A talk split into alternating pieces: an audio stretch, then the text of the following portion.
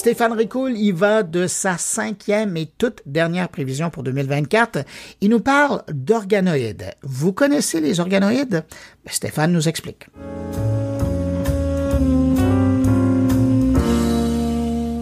L'actualité liée à Elon Musk et ses puces dans le cerveau ne vous aura certainement pas échappé. La presse titrait le 25 mai 2023 Neuralink obtient l'autorisation pour tester ses implants cérébraux sur des humains et relatait que pour Elon Musk, ces puces devraient permettre d'arriver à une symbiose avec l'intelligence artificielle. La société derrière cette approche perturbante, mais tout de même porteuse d'espoir, Neuralink, qui conçoit des appareils connectés à implanter dans le cerveau pour communiquer avec les ordinateurs directement par la pensée et qui relèveront un jour de la chirurgie élective, celle du confort. La promesse a le mérite d'être claire. Et tenue, puisque les médias du monde entier nous annonçaient le 30 janvier 2024 que Neuralink avait posé son premier implant cérébral sur un patient. Prêtez-moi deux neurones, s'il vous plaît, comme le titrait le journal français Libération. De la taille d'une petite pièce de monnaie, cette puce, baptisée télépathie comme par hasard, devrait permettre de décoder les signaux qui parcourent le cerveau pour les traiter ensuite dans un circuit informatique pour, ultimement, contrôler un téléphone ou un ordinateur juste par la pensée. Mais on s'entend, vous et moi, que au-delà de ça, il n'y a pas vraiment de limite. Une percée extraordinaire du point de vue technologique, mais dans une société qui, je n'en suis pas convaincu, soit prête à la recevoir d'un point de vue de l'acceptation sociale, de l'éthique ou encore d'un point de vue légal. Une société qui doit encore prendre le temps d'évaluer les implications sur la vie privée, l'autonomie personnelle et les questions de consentement.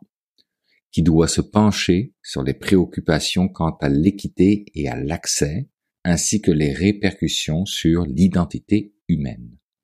Qui légalement doit revoir les réglementations sur les dispositifs médicaux, la cybersécurité et les droits de l'homme. Juste ces quelques dimensions soulignent la complexité de l'intégration des avancées technologiques dans la société.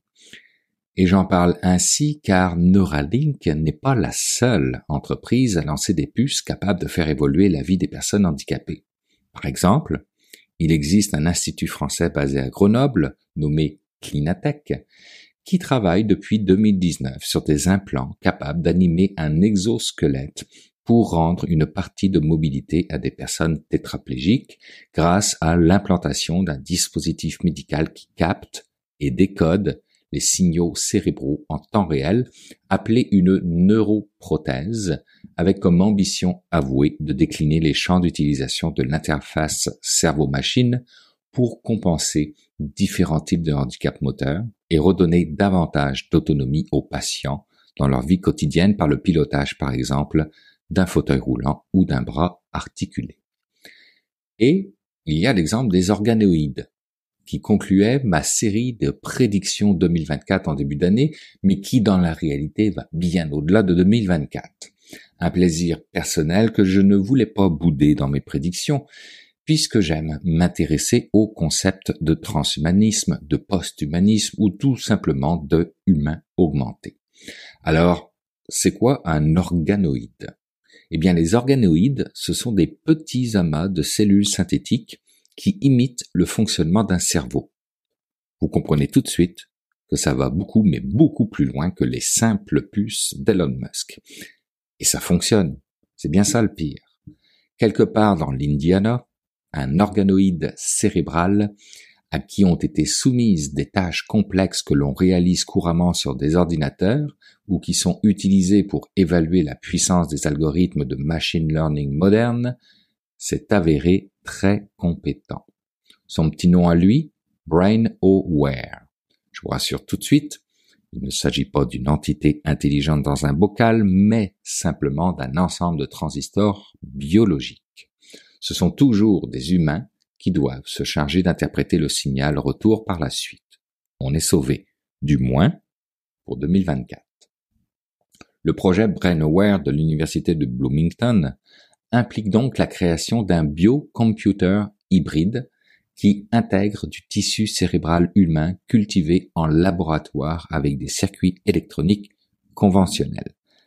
Ça fait quasiment peur. Cette technologie a la capacité d'exécuter des tâches telles que la reconnaissance vocale, montrant des avancées significatives dans le domaine de la biocomputation et présente bien sûr des externalités positives comme négatives. Parmi les positives, on peut penser aux avancées médicales nous permettant de croire au potentiel de réhabilitation amélioré pour les patients avec des handicaps sévères, aux progrès scientifiques qui nous permettront de réaliser de nouvelles découvertes en neurosciences et en informatique, ou encore du point de vue des innovations qui nous permettra peut-être un jour de développer de nouvelles interfaces cerveau-machine. Côté externalité négative, il y a les considérations éthiques autour des questions sur la manipulation de la cognition et de la conscience. Les considérations entourant la sécurité des données, bien sûr, avec les risques potentiels liés à la confidentialité et à la sécurité des informations neurologiques. Et enfin, on peut penser à tout ce qui entoure les inégalités dues à l'accès potentiellement limité à ces technologies, exacerbant les inégalités sociales et sanitaires. Rien de facile là-dedans chaque avancée technologique nécessitant une évaluation minutieuse de ces facteurs pour équilibrer les bénéfices contre les risques et les impacts sociétaux. Mais ça, c'est dans la théorie. S'ils ont le devoir de réglementer les avancées technologiques, nos gouvernements ont-ils le temps, la volonté, les ressources ou encore les compétences pour le faire? Certains gouvernements investissent effectivement dans des comités consultatifs scientifiques et collaborent avec des experts pour évaluer les implications des nouvelles technologies.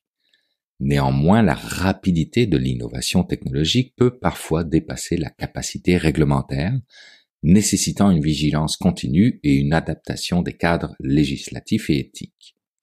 Mais on ne peut pas jouer ici la politique de l'autruche.